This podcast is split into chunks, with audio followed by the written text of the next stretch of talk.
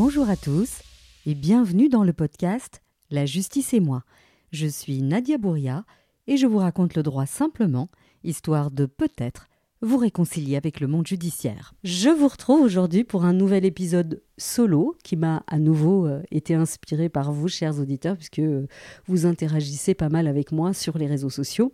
Et euh, nous allons donc parler de frais extraordinaires. Alors je ne vous apprends rien si je vous dis que les enfants, bien, ça coûte cher.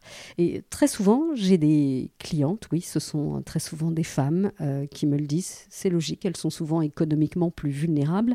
Ces femmes, ces clientes me disent qu'elles ne s'en sortent pas avec les 150, 200 ou 300 euros euh, versés euh, tous les mois par le papa des enfants. Et lorsque je creuse, je me rends compte qu'elles ont oublié ou elles n'ont pas compris qu'elles sont légitimes, qu'elles doivent réclamer des frais extraordinaires. Et c'est ça qui m'a donné envie, euh, c'est ça qui m'a donné l'idée de faire cet épisode. Alors je vais faire un rapide petit rappel. En Belgique, on considère deux types de dépenses que l'on fait pour les enfants. Alors on a la contribution alimentaire, donc la pension alimentaire, qui euh, vient couvrir les dépenses courantes de l'enfant, celles de tous les jours. Alors j'ai déjà euh, enregistré un épisode entier consacré à ce sujet. Euh, si vous ne l'avez pas encore entendu, allez l'écouter. Il s'agit de l'épisode 7 de la saison 2 qui s'intitule La pension alimentaire, comment la calculer? On a donc la contribution alimentaire qui couvre les frais courants de l'enfant et deux, les autres frais, les frais extraordinaires. Alors cet épisode est donc consacré exclusivement aux frais extraordinaires. Alors nous avons la chance en Belgique parce que le législateur s'est emparé de cette question afin d'éviter les problèmes et pourtant il en existe encore pas mal. Je vais donc vous expliquer ce que recouvrent les frais extraordinaires, comment il faut s'y prendre pour en demander le remboursement à l'autre parent, à l'ex-conjoint, et comment éviter les soucis.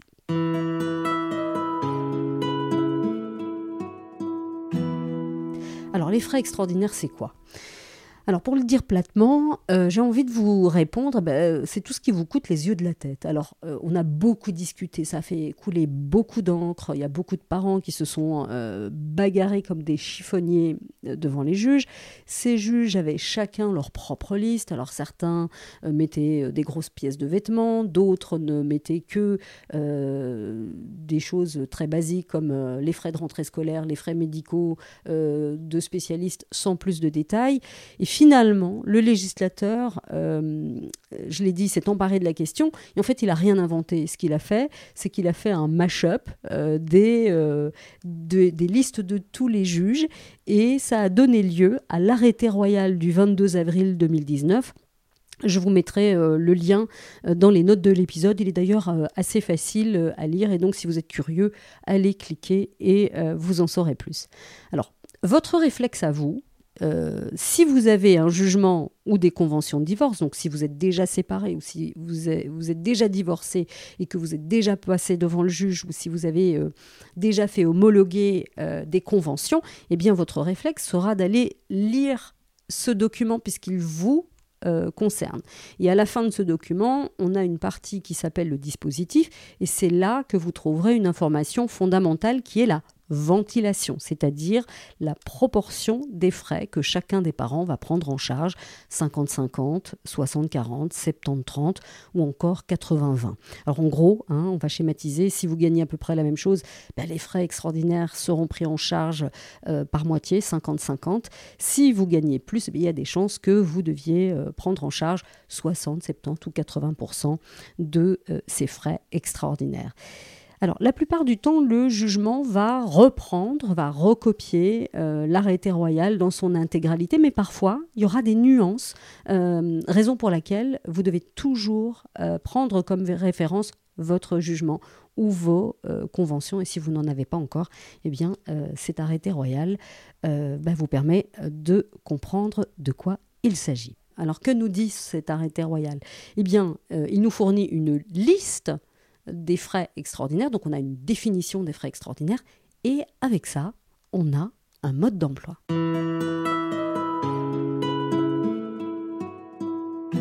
Dans la liste des frais extraordinaires, qu'est-ce qu'on apprend? On apprend qu'il y a trois grandes catégories de dépenses. Tout d'abord, les frais médicaux et paramédicaux. Alors je vais essayer euh, de pas trop entrer dans les détails parce que sinon ça va être euh, insupportable à écouter. Mais euh, disons que ces frais médicaux, ce sont tous les traitements des médecins spécialistes ou des médicaments ou les examens qui sont prescrits par les médecins euh, spécialiste. Alors par exemple, votre enfant est extrêmement allergique. Vous devez l'emmener chez un ORL ou un allergologue pour effectuer une désensibilisation. Eh bien, toutes les consultations de cet allergologue, les examens qu'il va, va faire, les antihistaminiques qu'il va prescrire sont considérés par des frais extraordinaires et euh, l'autre parent devra donc participer à euh, ces dépenses en fonction de la ventilation qui se trouve dans votre jugement.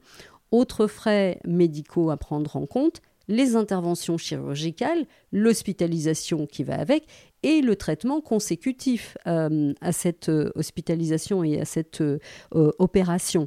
Exemple, votre enfant se casse la clavicule, un, plâtre ne suffit pas, il faut opérer parce qu'il y a des complications, et ensuite l'enfant se voit prescrire des séances de kiné, 15 séances de kiné. Eh bien, l'opération, l'hospitalisation, les médicaments et les frais de kiné sont considérés comme des frais extraordinaires. Alors on a également tous les, euh, frais et les dispositifs euh, médicaux et paramédicaux. Donc ça veut dire quoi? Ça veut dire que quand on emmène son enfant chez l'orthodontiste, le logopède, l'orthophoniste, euh, l'ophtalmologue, quand on l'emmène chez le psychologue, le psychiatre, le kinésithérapeute, s'il doit faire l'objet de revalidation, eh bien, ce sont des frais extraordinaires. Et tous ces euh, spécialistes qui euh, posent ou qui proposent des prothèses et des appareils, eh bien, leur achat, ben, entre, euh, entre, également dans la définition euh, du frais extraordinaire. Donc ce sont les lunettes,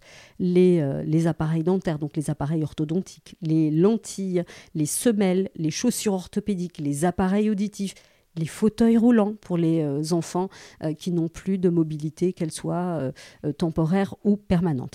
Alors, beaucoup de parents qui ont des enfants qui tombent très souvent malades ou qui ont plusieurs enfants prennent, souscrivent à une assurance hospitalisation ou une assurance complémentaire. Eh bien, la prime que l'on paye, la prime annuelle pour cette assurance, eh bien, elle entre dans la liste des frais extraordinaires et donc cette prime doit être prise en charge par les deux parents.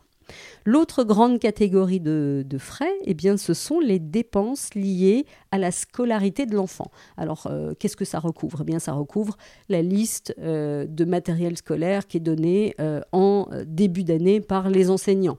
Euh, y compris euh, les vêtements de sport, euh, puisque les enfants ont des cours de sport, et les écoles où il y a un uniforme, eh bien, ça fait partie de, des dépenses considérées comme des frais extraordinaires. On a également les activités scolaires de plusieurs jours, les voyages scolaires, classe de neige, classe de mer, classe verte, euh, les euh, stages d'études, euh, les voyages d'études, etc. vous avez également pour les enfants plus âgés les frais d'inscription pour les, les, cours, les, études supérieures, hein, que ce soit une école ou l'université.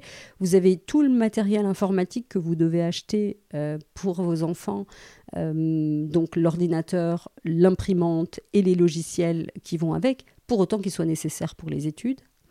Et euh, tous les cours particuliers également, puisque parfois on a des enfants qui ont du mal, du mal à suivre et qui ont besoin de cours particuliers. Et eh bien ces cours particuliers qui sont nécessaires pour la réussite de l'enfant entrent dans cette liste de frais extraordinaires.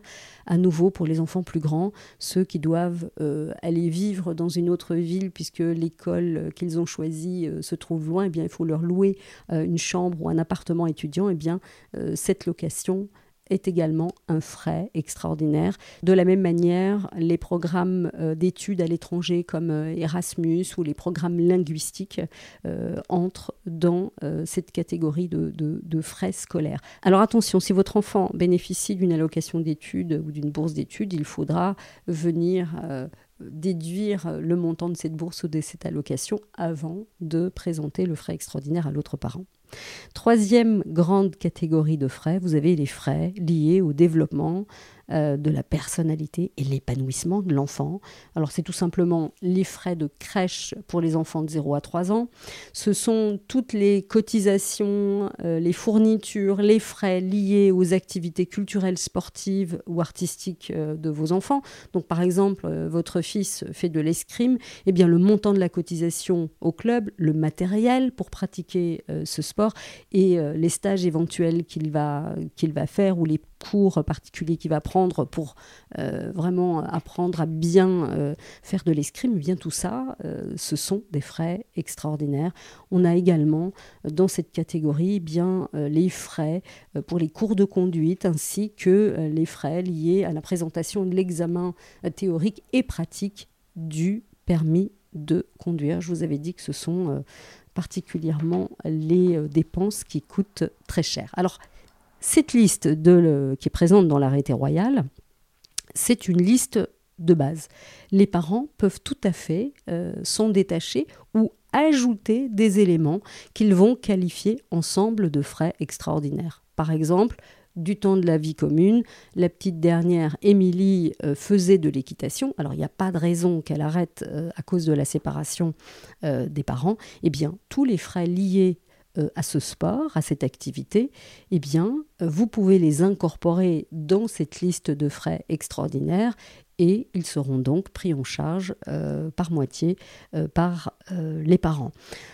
Certains parents ajoutent également euh, dans cette liste de frais extraordinaires des grosses pièces de vêtements, par exemple deux euh, anoraks par an ou des, grosses vestes ou euh, une ou deux paires de chaussures parce que ce, sont des, des, vêtements qui coûtent relativement cher et ça permet d'alléger un petit peu la facture pour les deux parents.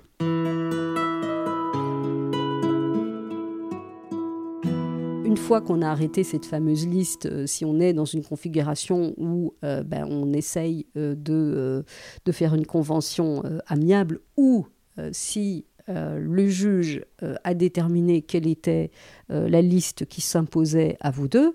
une fois que vous avez cette liste, ben, on n'a fait que la moitié du chemin. Il faut s'intéresser maintenant au mode d'emploi. Alors sinon, euh, bah, c'est trop facile. On pourrait imaginer une maman qui se dit Ah bah chouette, euh, mon ex doit prendre en charge euh, la moitié des frais extraordinaires, mais je vais aller à l'enseigne à la pomme, acheter l'ordinateur le plus cher, le plus puissant, et puis j'aurai qu'à lui, lui fournir la facture et il me remboursera la moitié. Eh bien vous avez tout faux. sur une grosse dépense comme celle-là, si vous ne lui avez pas demandé son avis avant, mais il n'y a aucune raison qu'il participe, surtout euh, s'il a des moyens limités. Alors rappelez-vous ce que je vous ai déjà dit dans des épisodes précédents. Les parents partagent ce qu'on appelle l'autorité parentale. Cela veut dire qu'ils doivent continuer à discuter pour prendre ensemble toutes les décisions importantes euh, pour la vie de l'enfant. Cela veut dire qu'ils doivent continuer, que vous devez continuer euh, à discuter concernant vos enfants. Et il faudra donc à minima informer l'autre parent, et si la dépense est conséquente, il faudra recueillir son consentement pour éviter des problèmes. Alors je vais reprendre l'exemple de l'ordi parce que c'est, c'est, ça arrive de plus en plus souvent et comme c'est euh, une dépense assez chère, euh, c'est, une, c'est, une dépense effectivement euh, qui crée beaucoup de contentieux entre les parents. Donc si à la rentrée, le prof principal de votre enfant dit que bah, voilà, un certain nombre de devoirs devront être effectués en ligne, eh bien cela sous-entend que l'enfant aura besoin d'un ordinateur ou d'une tablette. Ça c'est une configuration qu'on a beaucoup vu euh, pendant la, la, période de confinement où les enfants avaient leurs cours en ligne. Alors qu'est-ce qu'on fait dans ce cas-là? Ben, On ne va pas courir euh, acheter le premier ordinateur qui nous tombe sous la main. Eh bien l'idée c'est de prendre contact avec l'autre parent, lui écrire un SMS, un email, un WhatsApp et lui dire voilà, euh, as-tu vu la communication de l'école? Il faut un ordinateur ou une tablette. Et donc, euh, premier réflexe, eh bien, on regarde euh, à la maison si l'autre parent a un ordinateur dont il ne sert pas, qu'il faudra reformater pour l'offrir à l'enfant pour qu'il puisse suivre ses cours ou à tout le moins faire ses, ses travaux sur l'ordinateur.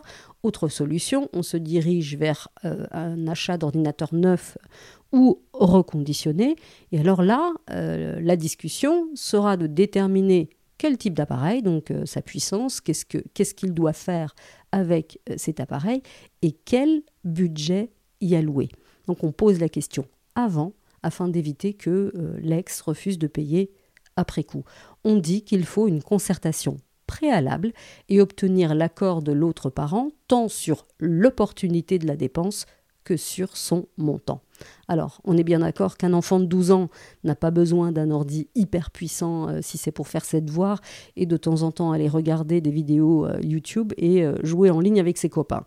En revanche, si votre aîné euh, vient de s'inscrire euh, en architecture et qu'il a besoin, par exemple, de faire tourner des logiciels euh, spécifiques sur son appareil, eh il aura peut-être besoin d'un ordinateur avec une plus grande puissance et donc forcément qu'il sera plus cher. Et donc, c'est pour cela qu'il faut aussi discuter en amont afin d'éviter les problèmes.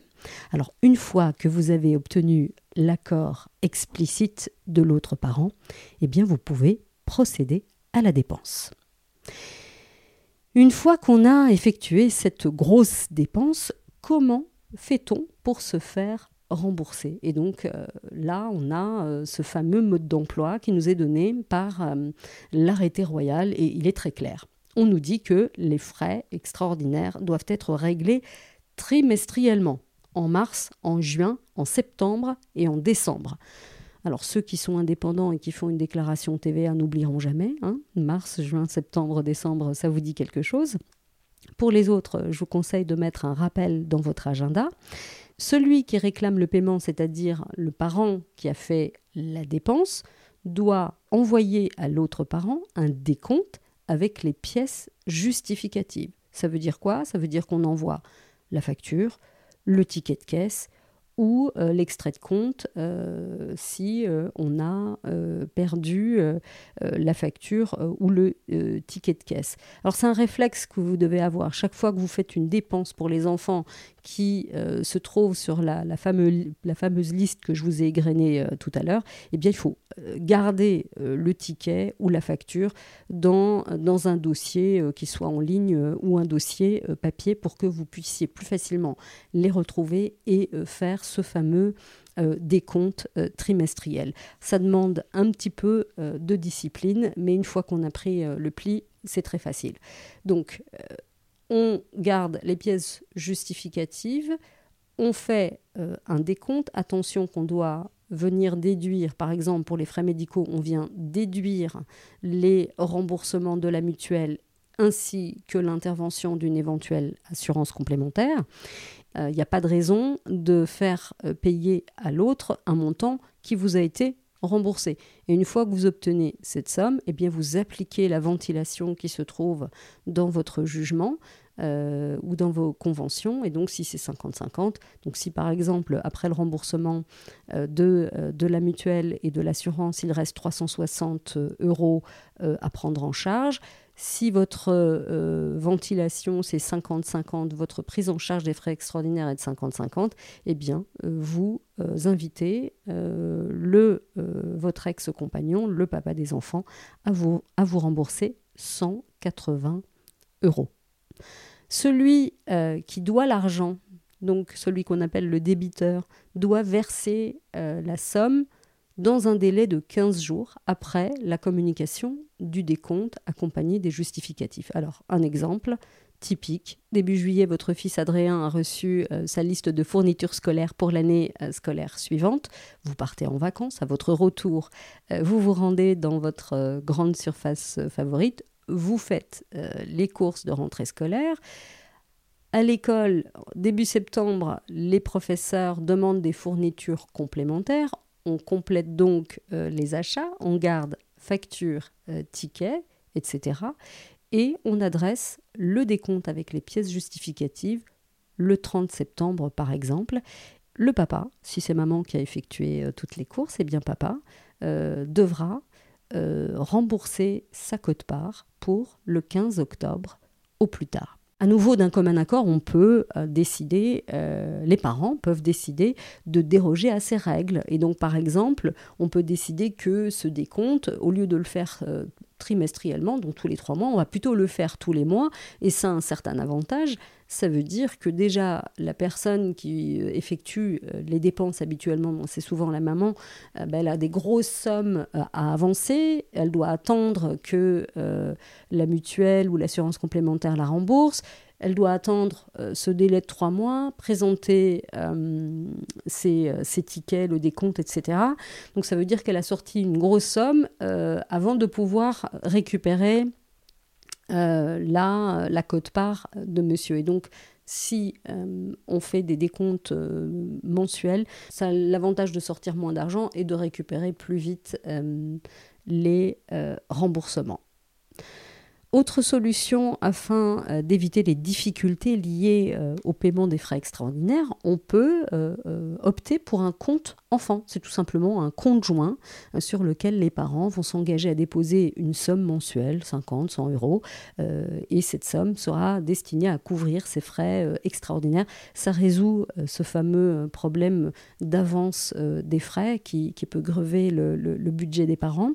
En revanche, vous ne serez pas dispensé d'informer l'autre et de lui adresser euh, les décomptes et les pièces justificatives.